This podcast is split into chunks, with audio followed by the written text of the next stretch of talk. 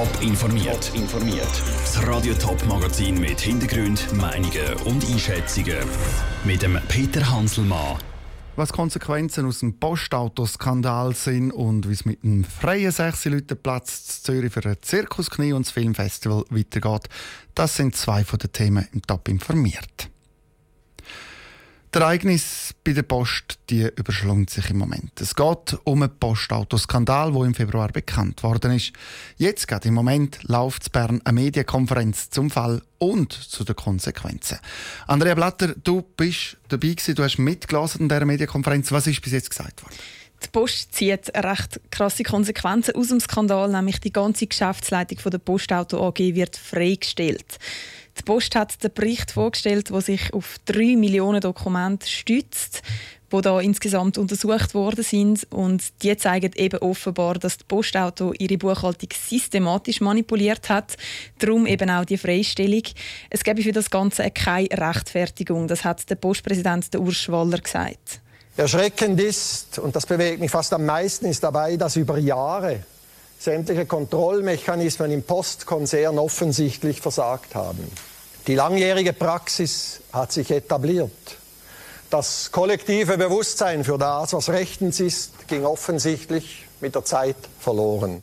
Er hat angekündigt, dass die Postauto jeden Franken zurückzahlen wo sie Bund und Kanton schuldet und dass eben künftige solche Gesetzesverstöße nicht mehr vorkommen, weil die Post zudem ein Compliance-Programm einführen. Schon gestern Abend ist ja bekannt worden, dass Postchefin Susan Ruoff ähm, zurücktritt per sofort als Chefin von der Post und das als Konsequenz aus dem ganzen Postautoskandal.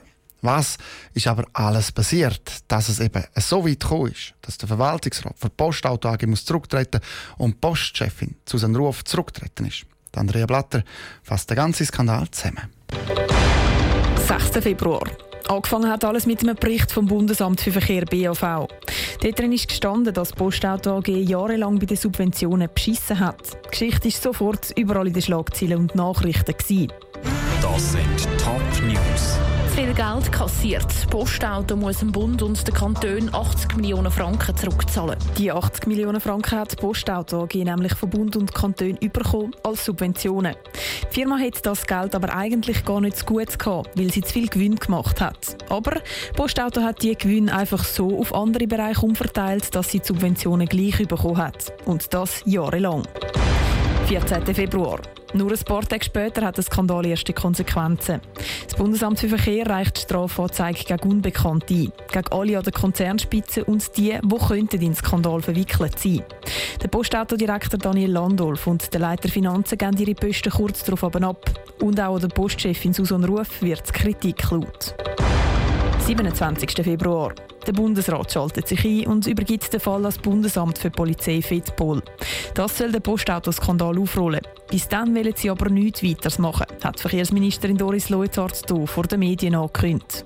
Ich bin nicht bereit, bevor die Aufsichtsergebnisse hier sind, bevor die Untersuchungen hier sind, irgendwo schon weiß ich, wie viel Aktivismus an den Tag zu legen, wenn wir nicht wissen, wo genau Fehler passiert sind. 8. März. Post stellt ein unabhängiges Expertengremium zusammen. Das soll über eine Million Dokumente der Postautos scannen und untersuchen, um genau nachzuschauen, an welchen Stellen die falschen Subventionen wie bezogen worden sind.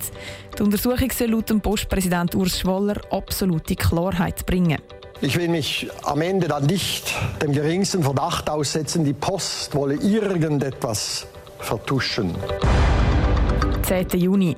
Ein Tag bevor die Ergebnisse der Untersuchung vorgestellt werden, der grosse Knall, wo in allen Zeitungen und Radios Thema war. Postchefin Susanne Ruoff ist zurückgetreten. Die Postchefin Susanne Ruoff ist zurückgetreten. Der Rücktritt von Postchefin Ruoff. Postchefin Susanne Ruoff. Sie übernehme die Verantwortung für den Skandal, teilte sie gestern mit. Jetzt in dem Moment informiert die Post genauer über den Bericht. Der Beitrag von Andrea Blatter. Der Bundesrat hat heute Morgen dann auch noch dazu mitteilt, dass sie mit der Arbeit vor Geschäftsleitung von der Post vom letzten Jahr, vom Postverwaltungsjahr vom letzten Jahr 2017 nicht einverstanden sind, eben genau wegen dieser Postautogeschichte.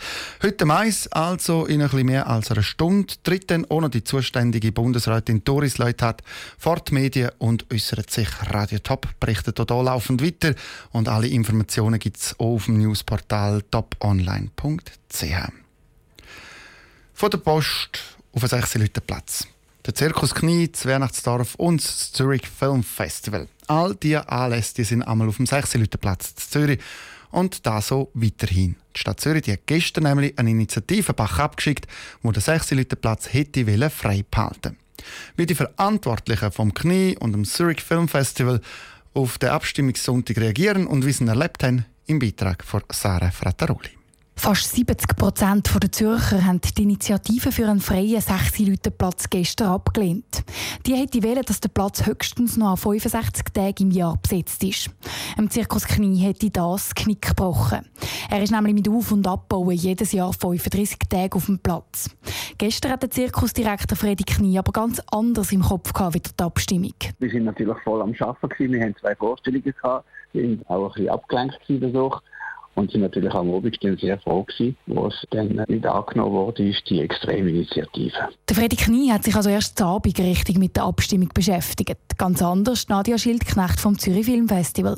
Sie hat schon am Nachmittag ständig die neuesten Resultate am Handy gecheckt. Für uns bedeutet das im Moment noch nicht, dass jetzt alles sich ändern wird, überhaupt nicht. Wir haben ja unser Festivalzentrum, aber jeder Quadratmeter ist abgemessen worden. Vielleicht schaut man jetzt ein bisschen grosszügiger an das her seitens Stadt. Jetzt, wo die Stadt nämlich den Segen vom Volk hätte für einen lebenden 6 Leute Platz, sagt der Stadtrat vielleicht auch nicht mehr ganz so streng, wenn es um die Bewilligungen geht. Ein Freipass hat der Stadtrat aber nicht.